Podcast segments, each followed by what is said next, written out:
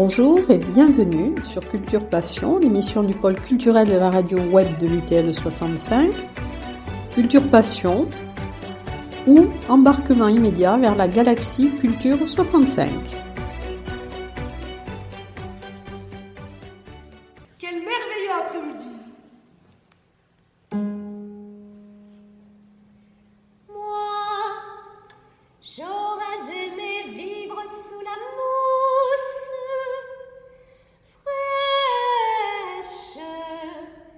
de la forêt.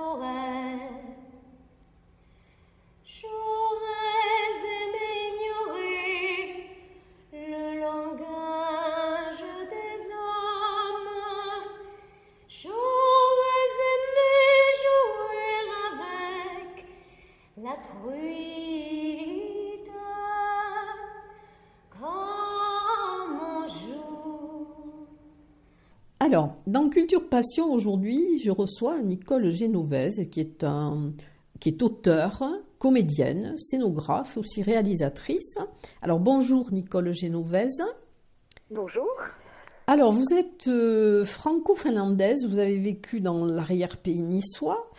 Et si on devait peut-être vous définir, euh, je dirais que vous êtes un peu maître dans l'art de brouiller les lignes les temps, les genres, et que vous aimez bousculer et dynamiter les codes. Est-ce que ça correspond bien à ce que vous souhaitez faire? Ah bah oui, oui, ça me plaît beaucoup comme description. Oui, alors c'est ce que vous avez fait dans, plusieurs de vos, enfin de, vos pièces.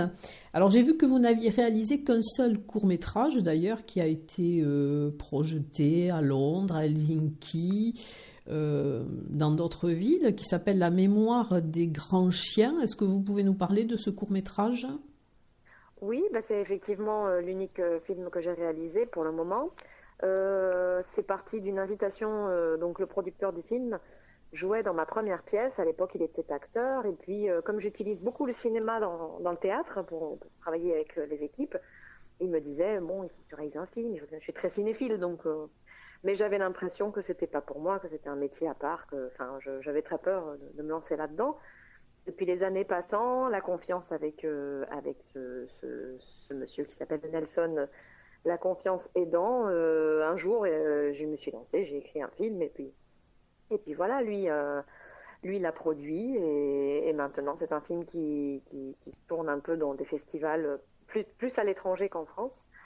Euh, et qui est un film un peu euh, inclassable. C'est très difficile de. C'est un peu absurde, absurde. Bah, oui, euh, bah, c'est un peu comme mes pièces absurdes. C'est oui, finalement c'est le mot qui est le plus simple. Mais mais absurde, ça donne toujours des images dans la tête qui sont qui sont pas forcément celles de mes projets. Mais, mais comme j'aime bien aussi mettre en avant le fait que j'ai une culture nordique, qu'il y a tout un humour et tout un, tout un univers qui se déploie du fait de ma, de ma biculture, enfin de ma culture finlandaise. Et peut-être ça vient de là, l'aspect un peu étrange, un peu, euh, on va dire que c'est de l'absurde finlandais. voilà. Alors vous avez euh, donc un parcours, donc vous êtes passé par l'école supérieure d'art dramatique de Paris, le théâtre de la Traverse à Nice aussi, et vous avez eu une, un passage agité au théâtre du Vieux Colombier euh, sous la direction de Jean-Louis Hourdin. Oui, non, ça c'est. Euh, j'étais étudiante à l'école et puis euh, Jean-Louis Urbain était invité à mettre en scène un spectacle. C'était le Songe d'une nuit d'été euh, à la Comédie Française. Et pour jouer le rôle des artisans, il voulait six jeunes étudiants. Donc j'ai fait partie de ces six jeunes étudiants. Et donc on a joué dans le cadre, dans un cadre semi-professionnel à la Comédie Française. Mais disons que ça s'est pas très bien passé. Après, je je vais pas revenir sur les détails de cette aventure parce qu'on était jeunes et un peu fougueux. Mais disons qu'on voilà, c'était c'était pas une expérience très agréable ce passage à la Comédie Française et et euh, mais c'était assez euh, enfin j'étais ravie de le faire parce que c'est quand même un fantasme pour beaucoup de gens qui font du théâtre de passer par cette maison. J'y suis passée à, pendant que j'étais étudiante donc euh, voilà, je je suis contente d'avoir mis les pieds dans la maison, mais j'avoue que je suis assez, j'ai été peut-être un peu déçue par la manière dont, dont les choses se fabriquent euh, au moment où j'y étais. Oui. Alors vous avez aussi, bon, fait partie, je crois, d'un groupuscule de poètes obscurs. Et puis de, vous avez cofondé aussi des, des revues euh, littéraires. Hein Oui. Voilà. Et alors après, donc vous êtes intéressé donc au, théâtre. Vous avez écrit dans des, des, textes. Alors il y a eu Hélas, hein, qui est qui est un peu inspiré par la série Plus belle la vie. Oui, qu'on a présenté à Tarbes d'ailleurs il y a un an et demi, deux ans. Et donc vous aimez bien euh, traiter, enfin montrer aussi un peu dans vos spectacles un peu les, les gens ordinaires, la vie ordinaire. Mais vous êtes sensible ah aussi à l'altérité. Enfin, vous aimez bien. En fait, ce sont presque des études un peu sociologiques ou ethnographiques. Hein. Oui, alors c'est pas euh, c'est pas du théâtre documentaire. Enfin, je j'ai pas de, désir à ce point je j'ai pas j'ai pas un rapport euh, documentaire à, mon travail.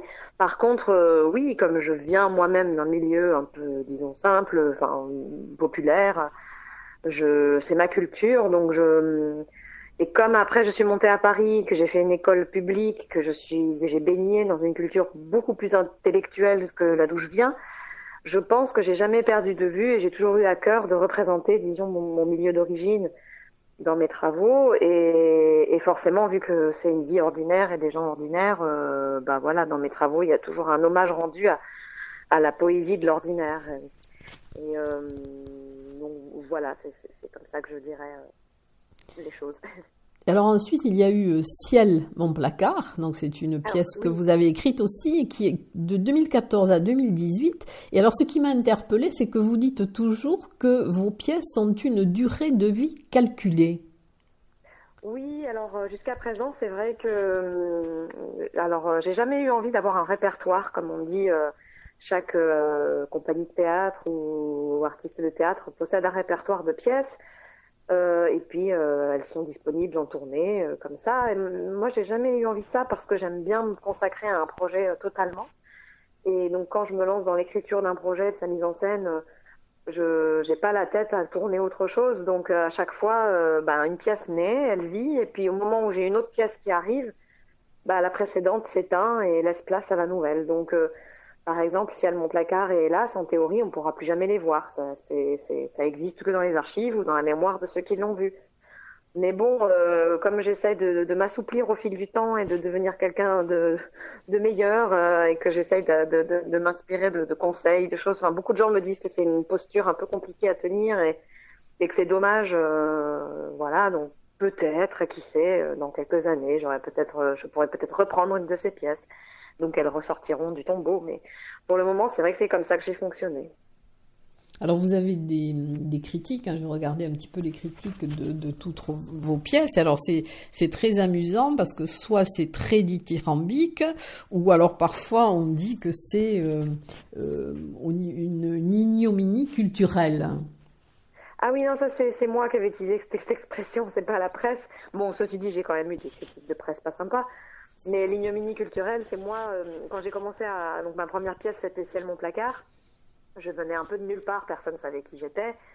Et euh, l'usage, quand on monte un spectacle, euh, c'est de dire venez voir mon spectacle, il est super. C'est de tout voir par le positif, avoir une page Facebook qui dit des trucs sympas, contacter les professionnels en disant vraiment c'est un spectacle intéressant. Et moi, j'avais décidé à l'époque de, de, de, me démarquer, enfin d'essayer de trouver un moyen de me faire remarquer, disons en me disant il faut, faut faire l'inverse, il faut baisser l'horizon d'attente, il faut, il faut expliquer aux gens que c'est nul et c'est pas très intéressant et puis ça va attirer leur attention. Donc voilà, j'avais utilisé, j'avais, j'avais créé l'expression ignominie culturelle euh, parce que parce qu'aussi le ciel mon placard c'était une pièce hybride qui était euh, un hommage au, du théâtre au théâtre de boulevard dont je venais quand j'étais à Nice, je faisais du théâtre de boulevard, mais qui était quand même euh, avec des, des coups de crayon du théâtre contemporain et et donc ça donnait un truc un peu étrange, un peu kermesse, un peu, un peu peut-être punk. Et du coup, ça, je trouvais ça amusant de dire que c'était une ignominie culturelle. Ce qui fait que, comme après on a joué au théâtre du Rond-Point et que c'était une exposition médiatique assez forte, la presse a repris l'expression euh, euh, en, expliquant que c'était mon ma démarche. Mais pour l'instant, j'avoue, euh, quand même, j'ai jamais eu de, de choses trop violentes encore. Ça arrivera sans doute parce que c'est comme ça dans la vie d'un artiste, mais pour l'instant, la presse a plutôt été, on va dire, favorable, sympathique, voilà.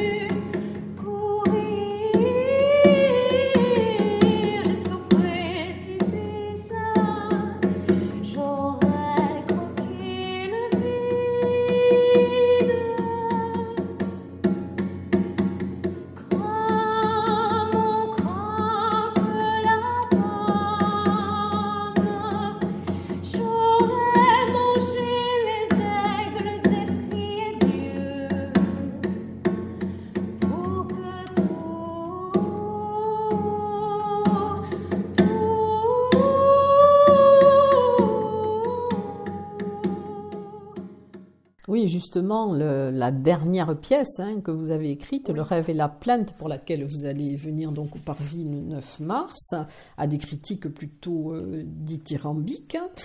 Alors, le rêve et la plainte, le titre déjà est curieux, parce qu'en principe, euh, ça pourrait être peut-être rêve et désillusion. C'est presque un oxymore, parce que c'est vrai que c'est ben, curieux, ce sont deux mots qu'on n'associe pas habituellement. Oui, mais je trouve que c'est bien, ça fait hum, ça fait peut-être euh, réfléchir sur d'autres. Enfin, euh, peut-être que les gens qui lisent le titre, euh, ça résonne par un autre parcours à l'intérieur d'eux. Moi, j'aime bien hum, ce titre parce que pour moi, il caractérise les deux choses dont on a besoin pour pour avancer. Enfin, je pense que l'humain a besoin de rêver et a besoin de se plaindre. Et, et, voilà, donc peut-être que comme cette pièce, c'est un hommage euh, total à, à l'humain, c'est peut-être une espèce de thermomètre de,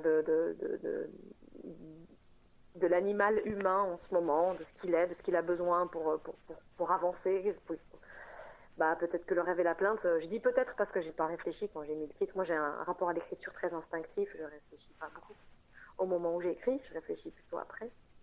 Mais quand j'ai nommé le rêve et la plainte, je pense que c'est parce que je tiens beaucoup à, ces deux choses-là au quotidien, à rêver et, me plaindre.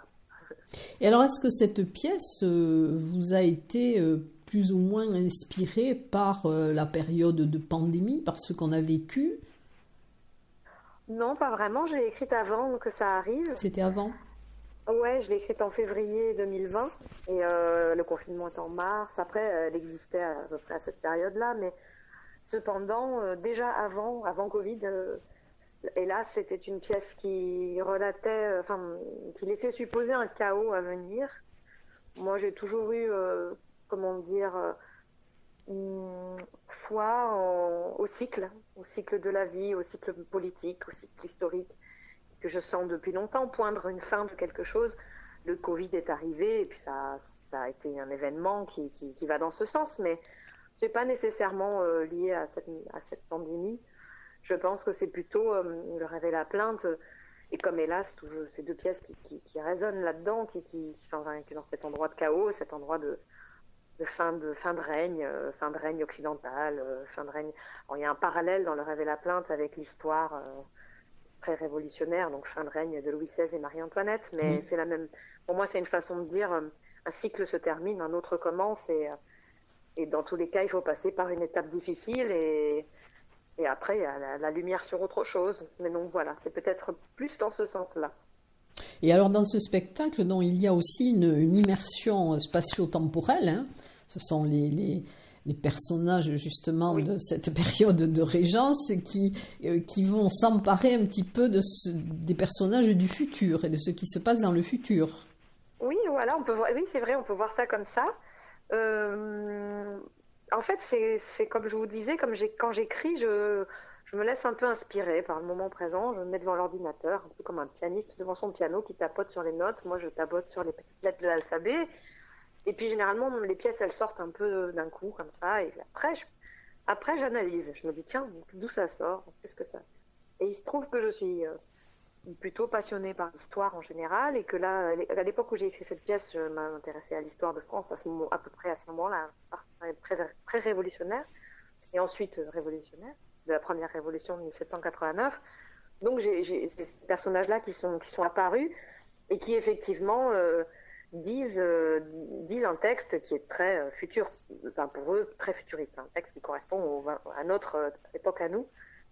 Donc la superposition entre Marie-Antoinette, Louis XVI, la princesse de Lamballe, de Comte d'Artois, tous ces personnages historiques, avec les personnages qu'ils interprètent, qui sont des copains, Thibaut, Véro, Marie, Steph, c'est une superposition qui, à mon avis, raconte simplement que les humains sont de tout temps des humains. Enfin, que, y a des gros, des gros points communs entre l'humain de jadis et l'humain d'aujourd'hui. Et, voilà. Après, euh, il y a aussi un autre discours que j'aime bien tenir, qui est que je trouvais ça très très beau, que justement, le discours qui est tenu dans cette pièce étant très ordinaire, très très simple, et qui est un hommage à, ça, à la capacité des humains à se retrouver entre amis et à parler de tout et de rien, et, ce qu'on appelle le langage fatigue, c'est-à-dire euh, juste un langage qui crée du lien, qui n'a pas d'autre euh, objectif que de créer du lien, euh, qui est proprement humain, qui, n'a pas comme vocation de, donner une information, mais vraiment juste de créer du lien. Bah, cet endroit-là de, la discussion simple entre amis, de l'anoblir en fait, de, voir des personnes avec des splendides costumes, donc les costumes sont des costumes d'époque, ont été réfléchis par la costumière Julie Donz, euh, on a vraiment des personnages sublimement habillés dans un décor euh, très très baroque. Et je trouvais ça très important que tous ces petits gens soient sublimés par, euh, par, la, par la haute noblesse de, nos rois et nos reines de jadis. Oui, vous aimez bien parler aussi de, de théorie des univers parallèles.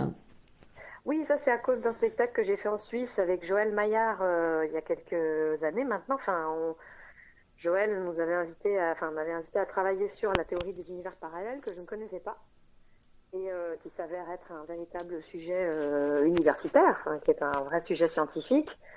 Et, à l'époque où j'ai écrit Le rêve et la plainte, j'étais dans ce projet, donc je me disais tiens, on pourrait aussi dire que dans un univers parallèle, ils sont pas morts euh, tous ces gens et ils continuent de faire du théâtre parce qu'il faut savoir que Marie-Antoinette le comte d'Artois la princesse d'Anval faisaient du théâtre. Marie-Antoinette avait très envie d'être comédienne. Si elle n'avait pas été reine, elle aurait aimé être comédienne. Et donc, elle avait réhabilité le, théâtre du Petit Trianon pour, euh, pour jouer des pièces. Euh, enfin, c'était vraiment une, passion, le théâtre. Donc, j'aime bien me dire, bon, bah, peut-être que dans un autre univers, euh, il joue ma pièce. et voilà. Et vous avez fait un petit peu un pied de nez avec l'histoire de la viole de Gambe, hein, puisque je crois que le, musicien d'ailleurs qui a composé, enfin qui a composé la musique et qui joue dans la pièce et qui est d'origine chilienne, si j'ai, voilà, euh, donc euh, disait que le, la viole était interdite justement euh, pendant cette période-là et donc vous l'avez mise à l'honneur. Oui, c'est ça. Mais ça, c'est Francisco qui m'a qui m'a expliqué l'histoire et de, de, cet instrument et et qui trouvait ça. Moi, je n'ai pas trop réfléchi, c'est que je trouve ça très beau, la viole de gambe. Ça faisait longtemps que j'avais envie de l'entendre. Et puis moi, je l'avais associé à cette période. J'ai pas de culture musicale assez pointue, donc je m'étais dit, oh, la viole de gambe, c'est typique 18e. Et puis il m'avait expliqué que pas du tout, que justement sous Louis, enfin pendant la cour, enfin sous Louis XVI, c'était très ringard comme instrument, donc c'était banni de la cour et ça a été euh, la dernière euh, enfin, jusque Louis XVI, il y avait un violiste à la cour et, Louis XVI a supprimé ce poste. Donc Francisco trouvait drôle que ça revienne euh, à ce titre sur, dans un spectacle contemporain. Donc j'assume complètement l'anachronisme de cette chose-là et, mon ignorance à ce sujet. Et, je remercie Francisco d'avoir su pointer du doigt cet heureux hasard. Et alors, vous avez souhaité aussi que le, silence hein, euh, dans le texte soit accompagné de longues nappes musicales. Oui, alors effectivement, euh, la pièce est écrite comme une partition. Il y a énormément de silences qui sont inscrits euh, dans les d'Ascali, dans, enfin, dans le papier, dans le texte. Et quand j'écrivais, il se trouve que j'écoutais beaucoup Eliane Radig, une compositrice de musique expérimentale qui a beaucoup travaillé à Nice. Enfin, moi, je, l'ai connue par. Euh, c'était euh, c'était euh, la femme d'Armand, le plasticien. Elle fréquentait les Yves Klein, Niki de Saint-Phal, Jean Tinguely, toute cette période-là de la ville d'Arson niçoise. Donc, moi, j'aimais bien m'intéresser à, à ça, à cette, à cette période-là de l'art, l'art contemporain niçois. J'ai découvert Eliane Radi et j'écoutais beaucoup ce qu'elle faisait. C'était, et donc, c'était que longues nappes musicales avec des infrabasses, des infrasons. Elle travaille beaucoup avec des, les oscillateurs, enfin c'est très très particulier. Et donc j'écoutais beaucoup ça quand j'écrivais, quand, j'étais chez moi. Et en fait, je trouvais que c'était une très belle matérialisation du silence qui n'existe pas vraiment euh, au quotidien. C'est-à-dire que même quand on est dans le silence, il existe toujours un bruit, un bruit blanc ou, la nature ou quelque chose. Donc euh, j'avais envie de restituer ça. Et euh, donc Émile Vaquiez nous a composé, sous inspiration d'Eliane Radig, un énorme et un très long morceau de musique qui dure toute la pièce et qui accompagne toute la pièce et qu'on entend effectivement, on perçoit on a essayé de chercher aussi des niveaux de son où les spectateurs parfois ne le perçoivent qu'à la fin. Euh, mais euh, on perçoit ce son-là, cette musique, qui, résonne un peu plus dans les séances. C'est très bien. Alors, si vous deviez donner envie euh, aux spectateurs d'aller voir votre pièce, dans Le rêve et la plainte, qu'est-ce que vous leur diriez? Eh ben, Je leur dirais que moi, quand j'ai écrit cette pièce, je trouvais qu'elle était très mélancolique et très triste. Et quand j'ai fait lire la pièce euh, à mon équipe de production et à mon entourage, je leur ai dit voilà, j'ai fait une pièce très, triste sur la fin de l'humanité, c'est terrible. Et puis euh, tous ces gens qui ont lu ont dit mais non, c'est super drôle. Et puis maintenant que la pièce existe et que les gens la voient, les spectateurs, la presse, effectivement, les gens disent que c'est plutôt une pièce drôle, que c'est une comédie. Mais moi, je continue à croire que c'est une pièce très triste. Donc, euh, je dirais aux gens, bah, venez bien rigoler sur une pièce triste. et alors, quelle est sa durée de vie programmée? Ah non, pas encore. Pour le moment, elle vient de naître. Je lui laisse, euh, je lui laisse euh, le temps. Généralement, c'est vrai qu'on tourne quand même. On essaie de tourner au moins 3-4 saisons. Mais on verra. Après, euh, après, il y a aussi la conjoncture qui est compliquée. Au théâtre, en ce moment, c'est très très difficile de tourner. Il y a de moins en moins d'argent. Et c'est normal que les priorités se placent ailleurs. Donc ça, à un moment donné, ça, c'est même plus de notre, de notre ressort. Là, on verra ce que nous propose l'avenir du théâtre public français. Et vous l'aviez créé donc au théâtre des Bouffes du Nord, je crois. Hein? Oui, c'est ça. On l'a créé en décembre au Bouffes du Nord à Paris. Et je crois que le Parvis est coproducteur de votre pièce aussi, non? Oui, oui, tout à fait. Frédéric Esquiret, on l'avait rencontré euh, à l'occasion de Hélas. Euh, il avait beaucoup aimé le travail. la rencontre a été aussi euh, une belle rencontre, simple, chaleureuse, humaine. Et donc, quand j'ai écrit cette nouvelle pièce, il fallait réunir des coproducteurs pour la financer. Et euh, donc on a contacté nos plus fidèles euh, théâtres qui nous suivent. Et puis euh, bon, on s'était bien entendu avec Frédéric, qui a aussi une attention très musicale, enfin sur la musique. Comme nous on a beaucoup de musique dans cette pièce, on pensait que ça pourrait l'intéresser. On lui a proposé le projet. Il était effectivement curieux, intéressé. Il avait confiance en nous et donc il nous a coproduit. Et, et c'est toujours une chance quand on est un jeune artiste d'avoir des des coproductions qui nous font confiance. Et je suis très contente que la pièce se passe très bien, qu'elle plaise beaucoup, parce que c'est aussi une récompense pour euh, l'audace des, des personnes qui nous coproduisent finalement, qui, qui, qui, disent bon, allez, je parie, euh, je mets un billet là-dessus, bon, on verra bien. Puis quand ça marche pas, ça fait toujours un peu de peine. Et puis quand ça marche bien, ben voilà, faut le dire. Euh, merci de nous avoir aidés, quoi. Ce genre de voilà. Donc on est très content de venir à Tarbes euh, encore plus parce qu'effectivement c'est un théâtre qui, a, osé nous faire confiance. Quoi. Et oui, c'est une scène nationale. Oui, en plus. voilà. Eh bien écoutez, euh, je vais vous remercier beaucoup pour cette, euh, pour cette interview et pour tout ce, ben, ce temps consacré. Je suppose que vous, vous êtes en tournée là actuellement? Oui, on est en tournée. Bon, là je suis actuellement chez moi parce qu'on est entre deux dates. Mais mais, euh, mais comme j'ai un bébé, euh, là je suis à la maison avec le bébé. Et après, on repart euh, avec le bébé d'ailleurs, qui nous suit en tournée, parce qu'il est né pendant les répétitions. on repart début mars pour un mois de tournée en sud-ouest. Donc on commence par Hoche, ensuite Tarbes, Toulouse. Et ensuite on redescend dans le sud-est et on remonte sur Lyon, enfin une petite boucle comme ça, tout le mois de mars. En tout cas, je vous souhaite beaucoup de succès dans ces représentations, beaucoup de public. Et puis, je, je vous remercie encore pour ce moment consacré à l'interview. Eh ben, avec plaisir. Merci beaucoup pour l'attention que vous m'avez offerte. voilà. Bonne, bonne journée. À bientôt. Merci. À bientôt. Bonne journée à vous. À bientôt.